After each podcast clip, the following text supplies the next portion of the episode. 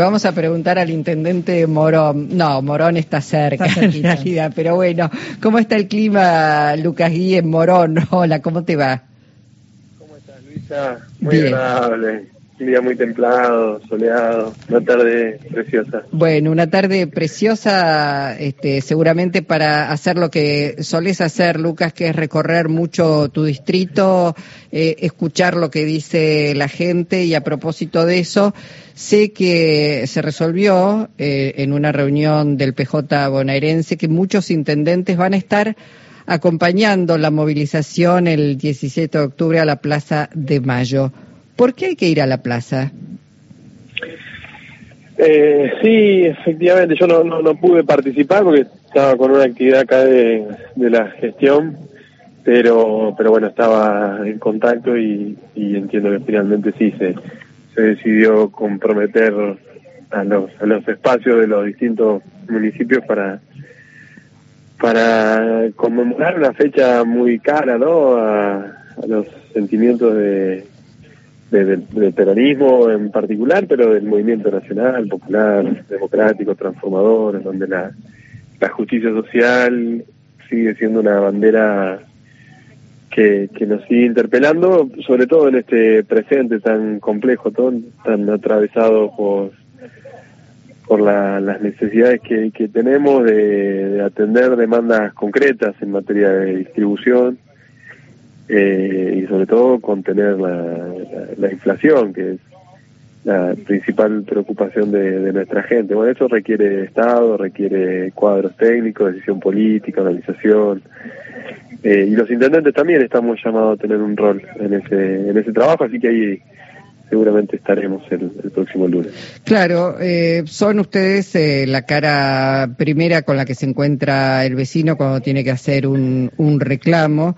Eh, pensaba en una reunión que está, en realidad en el coloquio anual de IDEA que está teniendo lugar en Mar del Plata, bajo el lema ceder para crecer y uno se pregunta, ¿quién tiene que ceder? ¿No? ¿Qué cosas hay que ceder en todo caso cuando, entre comillas, digo, se dice, bueno, todos juntos, pero eh, hay sectores que han, han salido gananciosos durante estos años, ¿no? Entonces, eh, digo, me parece que también esa movilización tiene que ver con pedirle al Estado un rol un poco más activo. Completamente. Yo redefiniría el, ese eje este, ceder para crecer, más que nada distribuir para crecer, ¿no? En algunos sectores se sostiene la, la máquina de que primero hay que crecer y que después la, la distribución casi que se da naturalmente. Pero eso está demostrado que no, que no ocurre, que el crecimiento puede quedar concentrado en muy poquitas manos y la, las grandes mayoría permanecer ajenas a, a, ese, a ese crecimiento. Creo que eh, no necesitamos una dirigencia en general y en particular la empresaria con, con perspectiva estratégica, con visión de futuro, que asocie su, su propio destino, su suerte, no solo al balance coyuntural de una empresa, si le da más o menos utilidades, sino un balance más integral, una rentabilidad que tenga que ver con la, una rentabilidad más social, y en ese marco sentar las bases de algunos grandes acuerdos, ¿no? Eh, que, que, impliquen sostener el, modelo industrial, el modelo productivo, profundizar la política distributiva, pensar un patrón de inserción de la, de la Argentina en el mundo que no, que no esté exclusivamente ceñido a las materias primas, sino a progresivamente ir dándole valor a eso que, que exportamos. Me parece que si lográsemos consolidar algún nivel de consenso en torno a, esas tres, cuatro definiciones, tema de endeudamiento, Argentina tiene un potencial de, crecimiento importantísimo. Lucas, bueno, pensaba, en realidad la Argentina viene creciendo, si hay un déficit, ese déficit al cual vos hacías referencia, que tiene que ver con la distribución. Algunos ganan y otros eh, pierden en un modelo que tiene que ser eh, de alguna manera eh, corregido. Morón es un distrito eh, que tiene un centro comercial muy, muy importante, también tiene un parque industrial importante. ¿Cómo, cómo está hoy, digamos, la, la actividad? ¿Qué es lo que, que se ve? Porque, bueno, tiene que ver con esto, ¿no? Tener dinero para poder este, mover la rueda se dan en simultáneo como dos dinámicas económicas, porque por un lado esto que vos señalás, Lisa, un centro comercial que, que está activo, que fue recuperando el, espacio que la, pandemia le, quitó en términos de, actividad y de recomposición de, márgenes, de, de ganancia, de generación de empleo, eso que que el INDEC informaba hace algunos días de que cayó el desempleo, para eso se, se ve. Eh, pero la otra dinámica es la, la, preocupante, es que aún teniendo trabajo, y hasta en algunos casos de manera registrada, el poder adquisitivo de ese trabajador se ve extremadamente limitado, fruto de, esta dinámica inflacionaria que, tenemos a todas luces que contener y, cambiar la tendencia, ¿no? Salir de los 6, 7 puntos mensuales e ir bajando progresivamente hasta llevarla a la, mínima expresión posible.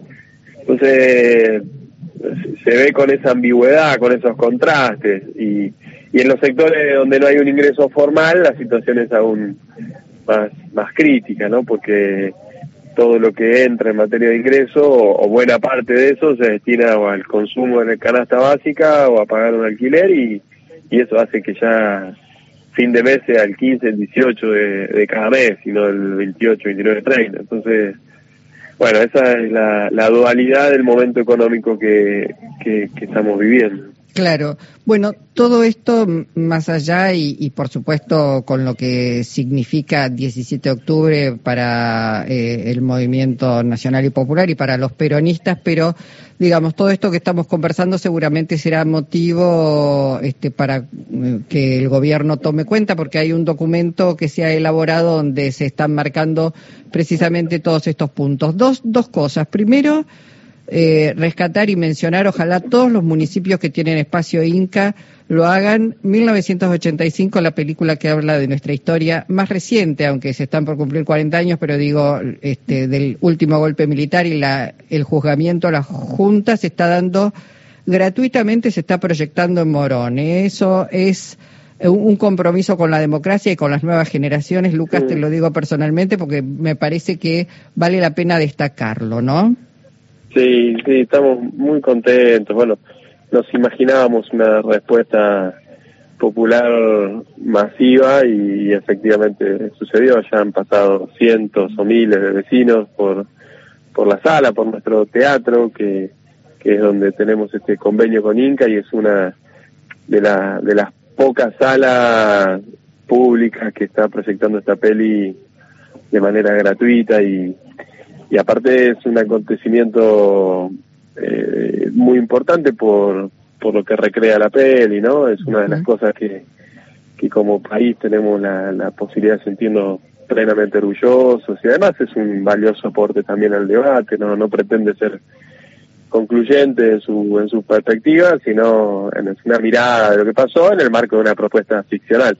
Pero a nosotros lo que más nos reconforta es democratizar el acceso a, a esa, a esa película porque en muchos casos me consta que, que muchas familias no, no hubiesen tenido la posibilidad de verla o de verla ahora en el corto plazo. Claro, y las nuevas para las nuevas generaciones también, obviamente que no vivieron ese pasado tan luctuoso y tan tremendo para, para los argentinos. De todas maneras, esto habla de un juicio que se pudo hacer y, y bueno, este, como ejemplo de, de, de voluntad de perseverancia y de decisión política de llevar adelante ese juicio. Lo otro que quería preguntarte, Lucas, tiene que ver desde tu punto de vista para el año próximo elecciones, paso o sin, sin paso, sin primarias abiertas, simultáneas y obligatorias.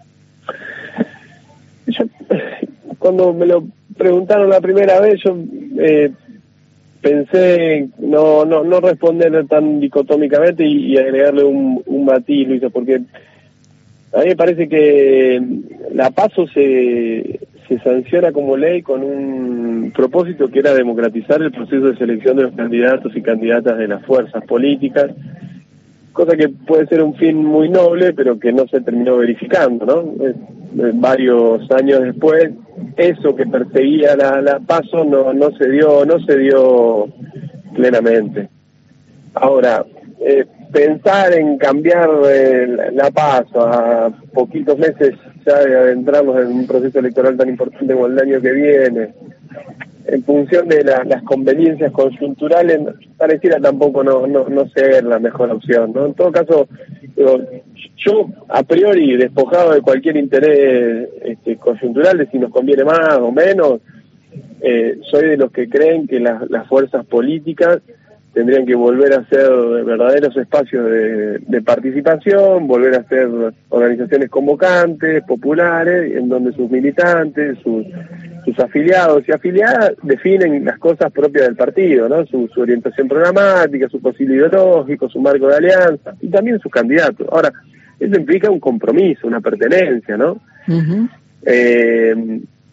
Pero plantearlo en función de si sos oposición te conviene o si ahora que somos oficialismo no nos conviene, me, parece que no, no, no, está bueno entrar al debate por ahí. En todo caso es, bueno, no logramos el objetivo que perseguíamos con la PASO, pero estamos a un ratito de empezar un proceso electoral que parecería no ser del todo este, prolijo cambiar las leyes, las reglas. En todo caso, ¿por qué no pensamos discutirlo en el 2025 eh, más allá de lo que nos convenga o no nos convenga en el lugar en donde nos encuentra en el 2025, ¿sí? ¿Se entiende? Digo, porque son, son leyes de, de, trascendencia, de diseño institucional, que definen cosas importantes que no tendrían que estar teñidas por la por la, por la coyuntura, ¿no? Está, está bueno, es una respuesta, es una mirada y, y, por supuesto este, forma parte del debate que se está dando hoy en todos los frentes y en todas las fuerzas. Lucas, como siempre, gracias por tu tiempo. ¿eh? A vos, Luisa, un cariño al equipo y a toda la audiencia.